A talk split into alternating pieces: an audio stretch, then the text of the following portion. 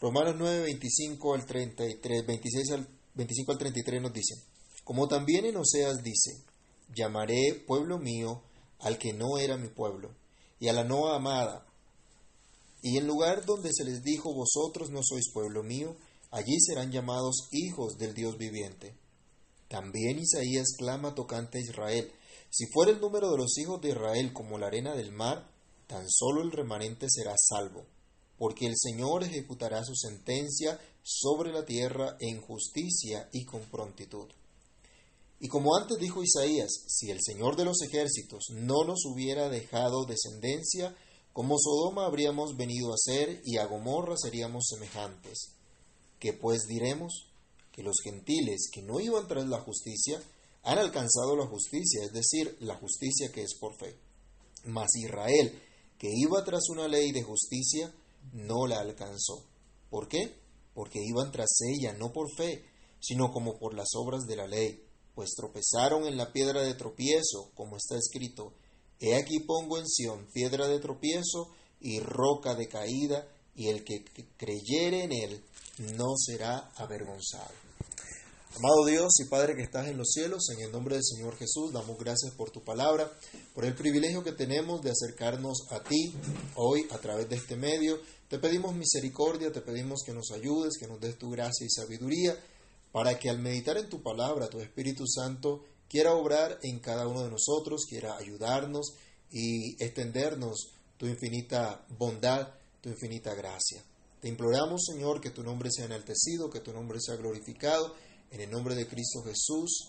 Amén y amén.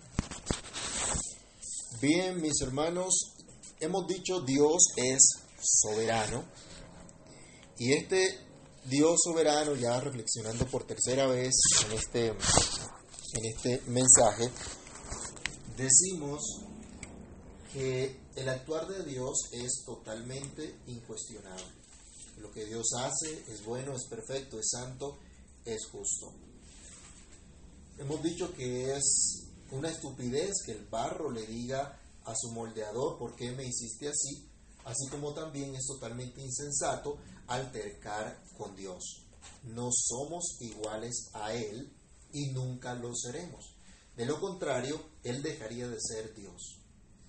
El creador y sustentador de todo, el que es alto y sublime, es el gran alfarero que tiene todo poder, que tiene toda autoridad y que puede hacer como Él quiere con la misma masa. Con esa misma masa puede hacer un vaso para honra, pero también puede ser un vaso para deshonra. El Dios soberano nos muestra entonces su poder, manifiesta su justicia, castigando justamente la maldad en esos vasos de ira, pero manifiesta sus gloriosas, sus gloriosas riquezas de gracia para con los vasos de misericordia que preparó de antemano. El Dios soberano cumple su palabra, cumple sus promesas. Él siempre lo ha hecho y siempre lo hará. Es lo que nosotros debemos considerar a la luz del resto de este capítulo 9 de Romanos que concluye Pablo manifestando la maravillosa soberanía de Dios en la salvación, en la salvación de su pueblo, en la salvación de los suyos. Así que sigamos considerando hoy, en, tercer, en, en la tercera parte de este estudio, Dios es soberano. Dios siempre mantiene su remanente. Ahora escuchamos al apóstol recitar el Antiguo Testamento para declarar que la salvación de Dios no es para todos y cada uno de los seres humanos, sino solamente para un remanente de ellos, tal como ocurrió con la misma nación, con el mismo pueblo de Israel. Ya él había dicho que no todos los que descienden de, Israelita, de, de Israel son israelitas, de donde podemos decir nosotros también que no es precisamente la hoy nación política llamada Israel el pueblo de Dios. Así que estos movimientos sionistas o incluso estos movimientos mesiánicos que han permeado las, algunas iglesias no son acordes a las escrituras. El apóstol Pablo nos va a mostrar a la luz de lo que ya estaba escrito para su época, lo que ya era la revelación autoritativa de Dios, que solo un remanente de esta nación podía ser salvo. pero con todo su número sería como la arena que está a la orilla del mar.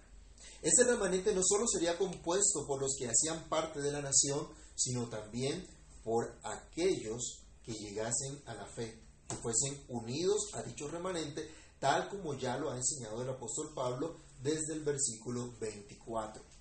Decimos entonces que Dios siempre mantiene su remanente, y esto es de gran esperanza, mis hermanos, saber que Dios siempre mantiene su remanente.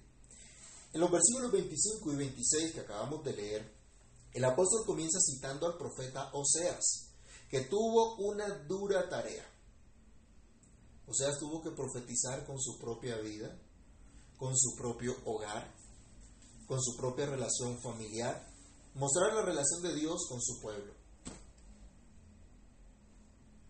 Un pueblo que como la mujer de Oseas fue tras amantes, fue tras ídolos, fue en busca de un supuesto bienestar, desconociendo que era Dios quien le sostenía. Vamos a leer un poquito Oseas capítulo 1, del verso 1 al 10. Y nos ponemos en contexto de cuál fue la situación que, que Dios estuvo mostrando a través de la vida de Oseas lo que quería enseñar para el pueblo. Oseas capítulo 1, del verso 1 hasta el 10, dice, palabra de Jehová que vino a Oseas, hijo de Beri, en días de Usías, Jotam, Acaz y Ezequías, reyes de Judá, y en días de Jeroboam, hijo de Joás, rey de Israel. El principio de la palabra de Jehová por medio de Oseas. Dijo Jehová a Oseas, Ve, tómate a una mujer fornicaria, e hijos de fornicación, porque la tierra fornica apartándose de Jehová. Fue pues y tomó a Gomer, hija de Diblaim, la cual concibió y le dio a luz un hijo. Le dijo Jehová, ponle por nombre Jezreel, porque de aquí a poco yo castigaré a la casa de Jehú por causa de la sangre de Jezreel, y haré cesar el reino de la casa de Israel, y el que y en aquel día quebraré yo el arco de Israel en el valle de Jezreel. Concibió ella otra vez y dio a luz una hija. Le dijo Dios, ponle por nombre Loruama, porque no me compadeceré más de la casa de Israel, sino que los quitaré del todo. Mas de la casa de Judá tendré misericordia y los salvaré por Jehová su Dios, y no los salvaré con arco, ni con espada, ni con batalla, ni con caballos, ni jinetes. Después de haber destetado a Loruama, concibió y dio a luz un hijo.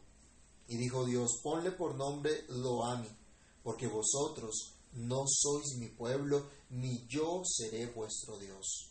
Con todo, será el número de los hijos de Israel como la arena del mar, que no se puede medir ni contar. Y en lugar donde les fue dicho, vosotros no sois pueblo mío, allí será dicho, sois hijos del Dios viviente. Miren esta situación tan, tan dura podríamos decir, ¿no? Eh, del, del profeta, para cumplir con el llamado del Señor. Dios prometió al pueblo de Israel que iba a castigar su rebeldía. Dios prometió que iba a castigar todas sus fornicaciones que había hecho contra Dios, sus infidelidades que había cometido contra Dios. Aunque pareciera que en ese, en ese momento Dios estaba recuperando eh, cierta, cierta capacidad militar, eh, tenían de pronto cierta estabilidad económica, vivían como en una aparente eh, prosperidad. Vamos a Oseas también, capítulo 4, del verso 1 al 2. Oíd palabra de Jehová, hijos de Israel, porque Jehová contiende con los moradores de la tierra, porque no hay verdad ni misericordia, ni conocimiento de Dios en la tierra. Perjurar, mentir, matar, hurtar y adulterar, y adulterar prevalecen, y homicidio tras homicidio se suceden. Versículo 4. Ciertamente hombre no contienda ni reprenda a hombre, porque tu pueblo es como los que resisten al sacerdote. Versículo 7. Conforme a su grandeza, así pecaron contra mí. También yo cambiaré su honra en afrenta. Dios había engrandecido a este pueblo. Dios había manifestado su misericordia. Y este pueblo estaba confiado de pronto en, en esa prosperidad que ellos tenían, en esa aparente prosperidad que tenían. Así que el cuadro no era muy halagador. Dios prometió castigar esa maldad y llamar a los que no eran considerados pueblo suyo como pueblo suyo y a los que no eran amados llamarlos amados o compadecidos. Aquí mismo en Oseas, en el capítulo 12, el verso 23, el apóstol Pablo estaba recitando esto. Los nombres que tuvieron los hijos de Oseas hablaban precisamente de esto. Primero le dice a una no compadecida o no, o no tiene misericordia, al otro no son pueblo mío. Pero Dios dice que después de haber ejecutado su juicio, después de eh, ejecutar el ardor de su ira, aquellos que eran considerados no como su pueblo, no amados, serían llamados pueblo de él y amados de él.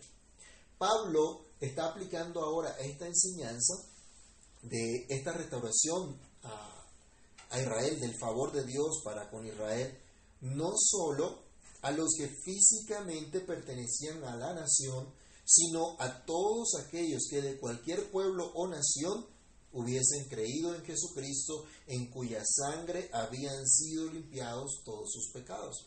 Recordemos Romanos 9:24, el último versículo que estudiábamos la semana pasada, donde el apóstol Pablo se incluye. Romanos 9:24, a los cuales también ha llamado, esto es, a nosotros, él y todos los que lo estaban escuchando, no solo de los judíos, sino también de los gentiles, empieza a preguntarle aquí a la, a, su audiencia de la misericordia de Dios y del derecho que Dios tiene de hacer como le place, habiendo mostrado su misericordia para con no solo los de Israel, sino también a los gentiles.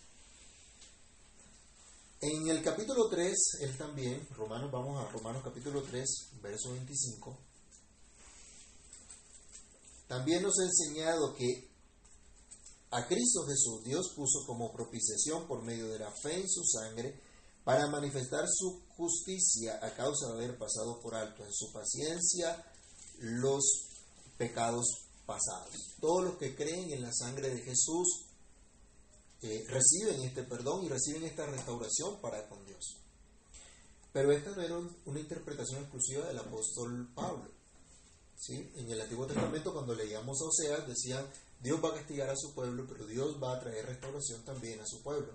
Pero ¿cómo ven esa restauración? ¿Cómo estaba viendo Pablo esa restauración?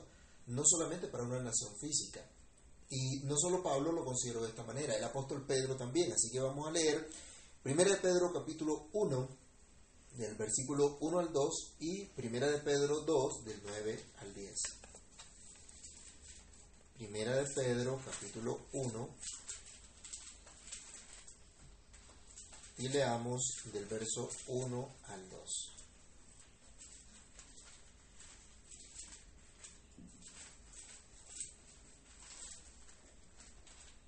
Pedro, apóstol de Jesucristo a los expatriados de la dispersión en el Ponto, Galacia, Capadocia, Asia y Bitinia, elegidos según la presencia de, presencia de Dios Padre en santificación del Espíritu, para obedecer y ser rociados con la sangre de Jesucristo. Gracia y paz os sean multiplicadas. Pero luego en el capítulo 2, versículos 9 y 10 le dice a su audiencia, mas vosotros sois linaje escogido, real sacerdocio, nación santa, pueblo adquirido por Dios, para que anunciéis las virtudes de aquel que os llamó de las tinieblas a su luz admirable.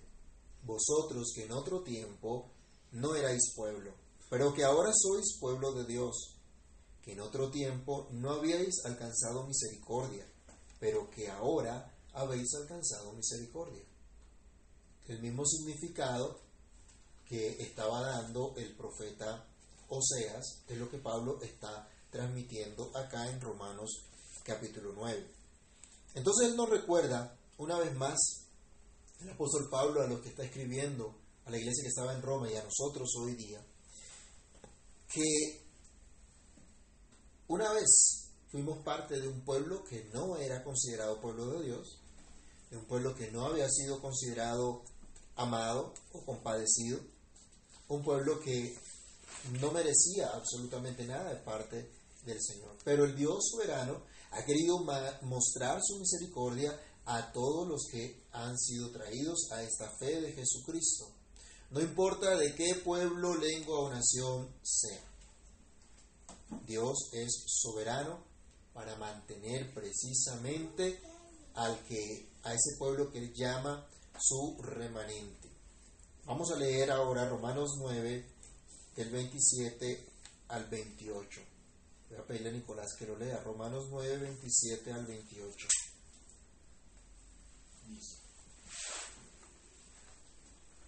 También Isaías clama tocante a Israel. Si fuere el número de los hijos de Israel como la arena del mar, tan solo el remanente será salvo. Porque el Señor ejecutará su sentencia sobre la tierra en justicia y con prontitud. Aquí el apóstol está citando directamente a Isaías 10, del 22 al 23, pero vámonos hasta desde el versículo 20. Isaías, vamos a Isaías capítulo 10, desde el versículo 20, y tomamos toda la idea completa. Isaías capítulo 10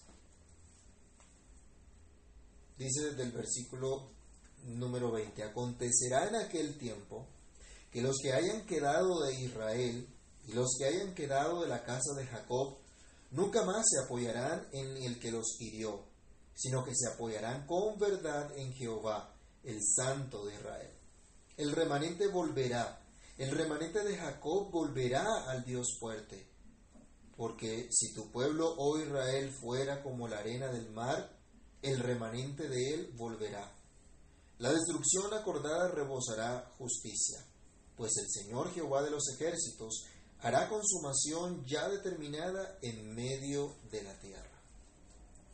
En medio de este juicio que Dios advierte acá en Isaías a toda esta nación, Él habla de un pequeño resto, de un pequeño remanente, que de esta nación experimentaría la gracia, alcanzaría la misericordia. Un pueblo que se volvería al Dios fuerte, al Dios de Israel no solamente retornaría a su tierra, sino que se volvería a Dios. Un pueblo que volvería al Señor. La nación como tal se había apartado de Dios, pero Él promete que un remanente sería vuelto. Desde el capítulo 1 y hasta el capítulo 2, el apóstol viene diciendo en la carta a los romanos que absolutamente toda la humanidad se ha apartado de Dios, que toda la humanidad le ha dado la espalda a Dios y que todos están bajo pecado. Es lo que hemos estudiado una y otra vez. Pero algunos de ellos han sido vueltos a Dios. Algunos de ellos han regresado a Dios por medio de lo que el solo Dios ha establecido, la misericordia libre, soberana que Él ha querido dar, que ha alcanzado a aquellos que le da paz para con Dios, gracias a que fue justificado por la fe en nuestro Señor Jesucristo. Vemos que a lo largo de la historia de la humanidad, esta se ha encontrado hundida en el pecado desde Adán. No todos se vuelven a Dios. No todos miran a su Hacedor. A no todos les interesa escuchar la palabra de Dios.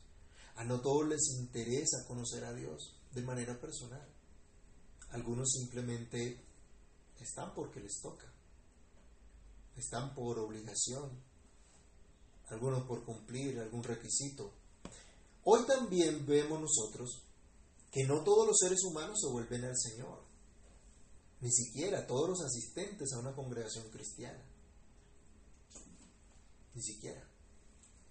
Pero el fundamento de Dios está firme, dice el mismo Pablo hablando a Timoteo, teniendo este sello, conoce el Señor a los que son suyos, y apártese de iniquidad todo aquel que invoca el nombre de Cristo. Estos son un pequeño resto. Son una pequeña manada a la que el Padre le ha querido dar el reino. En Lucas 12:32 el Señor nos recuerda este pasaje y nos dice, no teman manada pequeña, porque a vuestro Padre les ha placido daros el reino. No fue a todos y cada uno, no fue a esa multitud, sino a una manada pequeña. Dios es soberano y Dios siempre mantiene su remanente, remanente al cual llama también descendencia. El apóstol Pablo vuelve a citar al profeta Isaías, demostrando que desde siempre Dios ha, manifestado su soberanía. Vamos a leer Isaías capítulo 1, versículo 9.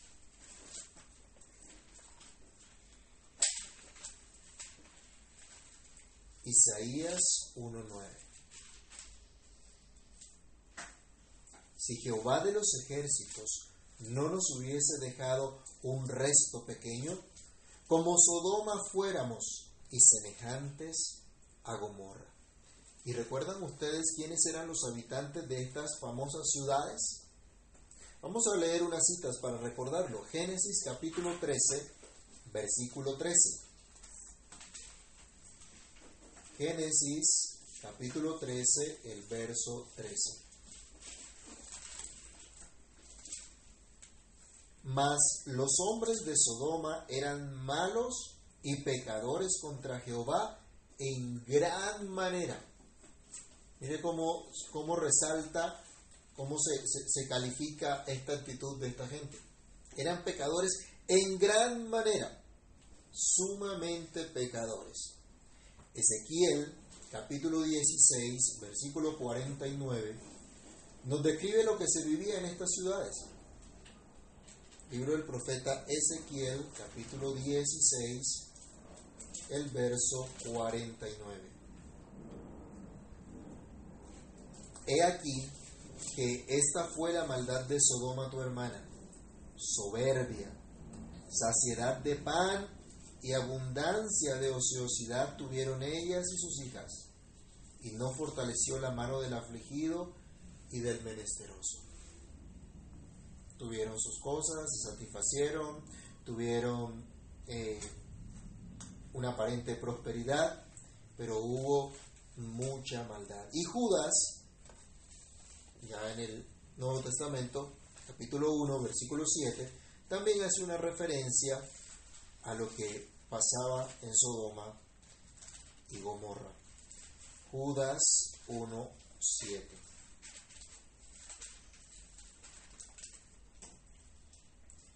Nos dice, como Sodoma y Gomorra y las ciudades vecinas, las cuales de la misma manera que aquellos, habiendo fornicado e ido en pos de vicios contra naturaleza, fueron puestas por ejemplo sufriendo el castigo del fuego eterno. Y aquí podemos pensar en todas las aberraciones que cometieron. El homosexualismo era una de estas y toda clase de pecado sexual. ¿Y qué es lo que vemos hoy día? Es lo que están defendiendo, ¿no? Esa era la situación. ¿Y qué ocurrió con estas ciudades de Sodoma y Gomorra? La Biblia dice que cayó fuego del cielo y las consumió. Dios sacó a Lot de allí y luego derramó su ira y fueron puestas como castigo, como ejemplo del castigo del fuego eterno. Isaías entonces en el capítulo 1 versículo 9 está diciendo, si el Señor no nos hubiera dejado un resto pequeño, habríamos perecido lo mismo que Sodoma y Gomorra. Si el Señor no nos hubiera dejado descendencia, como traduce luego la Biblia que utiliza Pablo para, para referir este, este pasaje, si el Señor no nos hubiera dejado descendencia, hubiéramos quedado totalmente raídos. Dios iba a ejecutar su juicio sobre su pueblo, pero no iba a destruir a todo su pueblo. Los malos serían destruidos y los malos siempre serán destruidos. La Biblia dice, no se, levantarán los, no se levantarán los malos en la congregación de Jehová. A su tiempo serán destruidos. El apóstol entonces, en Romanos 9, citando al profeta Isaías, declara que ni él, ni Pablo, ni ninguno de los que escuchaban estas palabras, la iglesia que estaba en Roma, merecían la misericordia divina. Que la gracia que habían recibido la recibieron precisamente por ese amor soberano, por ese amor perdonador de nuestro Señor y Salvador. Estos que reciben el amor perdonador son llamados un resto pequeño descendencia de Dios, el verdadero Israel de Dios, sobre los cuales se cumplen las promesas del Señor en Cristo. Hermanos, debemos dar gloria a nuestro Dios soberano, que siempre mantiene su remanente. En segundo lugar, debemos decir que ese Dios soberano ha establecido justificar a su remanente por la fe, solamente por la fe, cosa que la nación israelita como tal no había alcanzado, pero los gentiles sí. Vamos a leer nuevamente Romanos 9 del 30 al 33. ¿Qué pues diremos? Que los gentiles que no iban tras la justicia han alcanzado la justicia, es decir, la justicia que es por fe. Mas Israel que iba tras una ley de justicia no la alcanzó. ¿Por qué? Porque iban tras ella no por fe, sino como por las obras de la ley. Pues tropezaron en la piedra de tropiezo, como está escrito. He aquí pongo en Sión piedra de tropiezo y roca de caída, y el que creyere en él no será avergonzado. Toda la carta a los romanos, Pablo insiste en la justificación por la sola fe, lema de nuestra reforma protestante que recordamos de manera especial durante este mes. Llega entonces el apóstol a la conclusión del capítulo 9, insistiendo que Dios estableció justificar a sus amados únicamente por la fe, sean judíos o sean gentiles. Dice Pablo, ¿cuál es la conclusión que sacamos de lo que venimos diciendo? ¿Cuál es la conclusión de ver el actuar de Dios? Que escogió a Isaac y no a Ismael, que escogió a Jacob, pero no a Esaú, que endureció a Faraón, ¿sí? no dándole fe, no dándole arrepentimiento y permitiendo que quedara en su maldad, en su obstinación. Todo esto que Dios ha hecho, que es el alfarero, que es el, el, que tiene poder, autoridad sobre todas las cosas. ¿Qué conclusión sacamos de todo esto que ha venido diciendo el apóstol Pablo?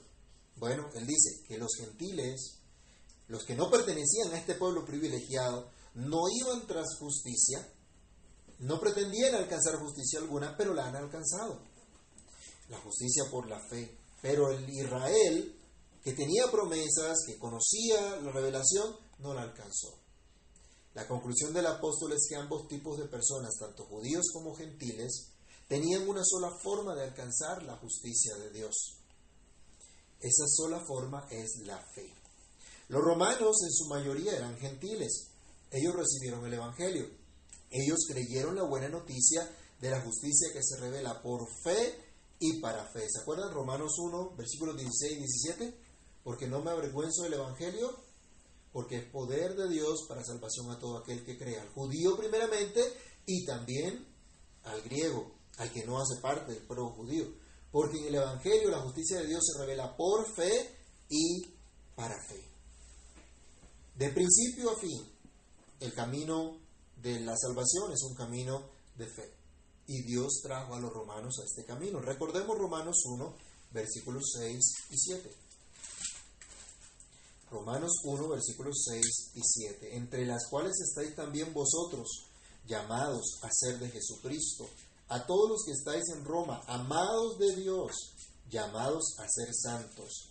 Gracia y paz a vosotros de Dios nuestro Padre y del Señor Jesucristo. Este pueblo fue llamado un pueblo amado por Dios. ¿Se acuerdan lo que veíamos hasta hace un momento? Los que no eran amados ahora son amados. Esto pasó con los romanos. Y ellos sabían ya que tenían paz para con Dios por medio del Señor Jesucristo, como vimos en Romanos 5.1. Los judíos que también habían creído en Cristo, que habían creído a la promesa, ellos también habían sido declarados justos solamente por fe. Recordemos qué pasó con Abraham. Romanos capítulo 4, versículo 3. Romanos 4, 3. Porque ¿qué dice la escritura? Creyó Abraham a Dios y le fue contado por justicia. Luego en el versículo 23 de este mismo capítulo dice, y no solamente con respecto a él, es decir, con respecto a Abraham, se escribió que le fue contada, sino también con respecto a nosotros, a quienes ha de ser contada. Esto es, a los que creemos que Él levantó de los muertos a Jesús, Señor nuestro, el cual fue entregado por nuestras transgresiones y resucitado para nuestra justificación. Así que Dios estableció justificar a los suyos solamente por la fe en Cristo. Pero, ¿qué ocurre? Que muchos tropiezan con Cristo. Esto pasó con Israel como nación, que si bien había tenido el privilegio de recibir la ley de Dios como revelación especial, como revelación escrita de Dios, Israel pretendió con mucho esfuerzo cumplir esta ley para ser reconocidos como justos ante Dios, en lugar de depender por completo de la gracia del Señor, ya que la misma ley señala cuán pecadores somos y cómo a causa del pecado todo ser humano está destituido de la gloria de Dios. Fue lo que estuvimos estudiando en capítulo 3, capítulo 7 de Romanos. Vamos a leer solo unos versos. Romanos capítulo 3, versículo 9. Hay una declaración universal acá. ¿Que pues somos nosotros mejores que ellos? En ninguna manera, pues ya hemos acusado a judíos y a gentiles que todos están bajo pecado. Luego en el versículo 20 nos dice, ya que por las obras de la ley ningún ser humano será justificado delante de él, porque por medio de la ley es el conocimiento del pecado. En el capítulo 7 también habíamos leído nosotros la lucha que incluso eh, mantenemos como creyentes contra el pecado, dice el apóstol, ¿qué pues diremos? ¿La ley es pecado? En ninguna manera. Pero yo no conocí el pecado sino por la ley, porque tampoco conociera la codicia si la ley no dijera no codiciarás. Mas el pecado tomando ocasión por el mandamiento produjo en mí toda codicia, porque sin la ley el pecado está muerto. Y yo sin la ley vivía en un tiempo, pero venido el mandamiento, el pecado revivió y yo morí. Y hallé que el mismo mandamiento que era para vida, a mí me resultó para muerte. Porque el pecado, tomando ocasión por el mandamiento, me engañó y por él me mató. De modo que al venir Cristo entonces a revelar, por ejemplo en su sermón de la montaña, cuál era el verdadero sentido de la ley, que no se limitaba a meras externalidades que muchos han creído y por lo tanto consideraban que eran cumplidores de la ley. Cuando escuchaban este sermón de la montaña, cuando se veían convictos de pecado, ¿qué hacían? ¿Qué hicieron los judíos como nación? ¿Qué hicieron los líderes religiosos? Tropezaron con la roca que Dios puso para fortaleza de los que creen, pero roca que hace caer a los incrédulos. Y la roca es Cristo mismo, es Dios mismo. Así que en los versículos 32 al 33 de Romanos 9 se cita al profeta Isaías. Hace una combinación de dos citas de Isaías. Vamos a leerla. Primero leamos Isaías 28, 16. Y tenemos la primera referencia.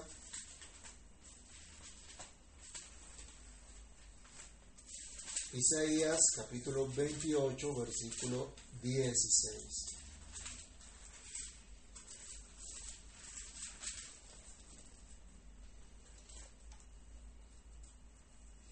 Por tanto, Jehová el Señor dice así, He aquí que yo he puesto en Sión por fundamento una piedra, piedra probada, angular, preciosa, de cimiento estable. El que creyere no se apresure. Pero en capítulo 8, versículo 14, dice, entonces Él, es decir, Dios, será por santuario, pero las dos casas de Israel por piedra para tropezar y por tropezadero para caer y por lazo y por red al morador de Jerusalén. Pablo está dando el mismo sentido entonces acá cuando nos dice, cuando dice a los, a los corintios que Cristo es sabiduría, justificación, redención de Dios, el Evangelio para unos es locura, pero para nosotros es poder de Dios. Hoy podemos nosotros decir, hermanos, que hay muchos que siguen tropezando con la roca. Hay muchos que siguen tropezando con Cristo.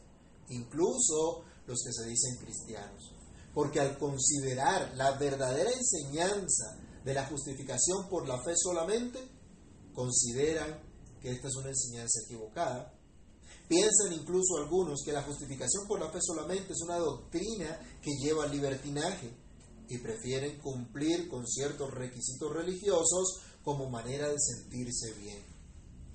Un compañero me contaba que eh, estaban planeando con su familia ir a pagar una promesa, ir a ver al Señor de los Milagros. Dije que leyera el Salmo 115 para que considerara un poquito eh, la, lo, correcto de esta, de esta fe. Y la gente piensa en dar satisfacción alguna por sus pecados, como reconocimiento al favor divino. Algunos creyentes todavía pretenden pagarle ciertas mandas al Señor, hacer ciertas promesas. La verdad es que siguen tropezando en la roca que establece únicamente la justicia por la fe. ¿Qué crees tú? ¿Delante de Dios eres justo? ¿Cómo lo sabes? ¿Pretendes aún que haciendo algo vas a lograr convertirte en hijo de Dios? Ya nos ha quedado lo suficientemente claro a lo largo de toda la epístola a los romanos que no todos los que descienden de Israel son israelitas y que no depende del que quiere ni del que corre, sino de Dios que tiene misericordia. Pero que la promesa del Señor no ha fallado y Él mantiene su remanente sobre el cual derrama su gracia, el cual es considerado vaso de misericordia. Dios es soberano y mantiene su remanente. ¿Eres tú parte de ese remanente? Solo por medio de la fe en Cristo puedes llegar a serlo. Así que clama a Dios que te dé esa fe. Ruega al Señor que te afirme en esa fe, por la cual este remanente se vuelve al Dios fuerte y se convierte así en receptor de todas sus promesas. No importa de qué pueblo, lengua o nación sean, se convierten en la iglesia del Señor Jesucristo. Descansemos, hermanos, en esta verdad. Descansemos en la soberanía de Dios para salvar a los suyos. Sigamos orando, sigamos testificando de Cristo, sigamos atendiendo la enseñanza del Señor. Él salvará a los suyos, los que Él ha escogido desde antes de la fundación del mundo. Roguemos que podamos ser instrumento en las manos de nuestro Dios para mostrar su gracia, su misericordia que Él preparó de antemano para los que Él ha escogido. Roguemos que podamos resplandecer con la luz de Cristo a nuestro alrededor hasta que Él venga, anunciando que Él es soberano. Y nosotros somos parte de ese remanente, de ese pueblo que Dios en su soberanía ha mantenido y mantendrá por siempre. Oremos. Amantísimo Dios y Padre que estás en los cielos, en el nombre de nuestro Señor Jesucristo te damos gracias. Gracias porque siendo soberano te plació salvarnos, mostrarnos tu misericordia. Nosotros somos el vivo ejemplo de aquellos que no iban tras justicia, pero que la hemos alcanzado por la fe, porque a ti te plació traernos a la fe, traernos al conocimiento de nuestro Señor y Salvador Jesucristo. Muchas gracias. Muchas gracias por esa misericordia tan grande que tú has tenido para con nosotros. Oh Dios, quieras tú obrar en nuestras vidas, que todos los que escuchamos hoy esta reflexión, esta porción de tu palabra, podamos considerar cuánta misericordia nos has dado, cuánto amor nos has prodigado, Señor. Padre, que esto llene nuestros corazones de profundo gozo, pero también de grande humildad y de gran reverencia delante de ti por lo que te ha placido hacer. Ayúdanos a reconocer que tú eres el alto y sublime, el todopoderoso, que tú eres el autor de nuestra salvación y que en nada nosotros colaboramos para nuestra salvación, que esta es plenamente por fe solamente. Señor, guárdanos de ser un pueblo rebelde, de ser un pueblo que se aleja de ti, que se aparta de ti. Ya estuvimos apartados de ti, ya estuvimos alejados de ti, Permítenos ser vueltos totalmente al Dios fuerte, al Dios vivo y verdadero.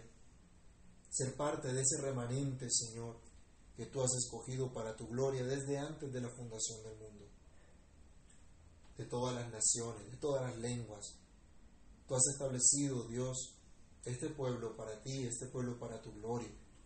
Que nos gocemos en ser parte de este pueblo, anunciar esta buena noticia, seguir clamando por nuestra familia, Dios, esperando en que tu gracia en tu misericordia tú des salvación, tú abra los corazones, abras el entendimiento. Señor, nosotros no podemos convertir a nadie, ni podemos cambiar el corazón a nadie. Solo tú puedes hacerlo. Solo tú, Señor, puedes transformar ese corazón perverso en un corazón de carne que te tema, que te honre, que te ame. Ayúdanos, Dios, y quieras tú obrar en nuestras vidas para que tengamos un corazón conforme a tu voluntad, rendido ante ti humillado ante tu verdad, ante tu palabra, dispuesto, Señor, a reconocer que tú eres soberano y a someterse en verdad a esa soberanía tuya, sabiendo que todo lo que tú haces es bueno, es recto, es justo, es santo. En el nombre de Cristo oramos dando muchas gracias. Amén y amén.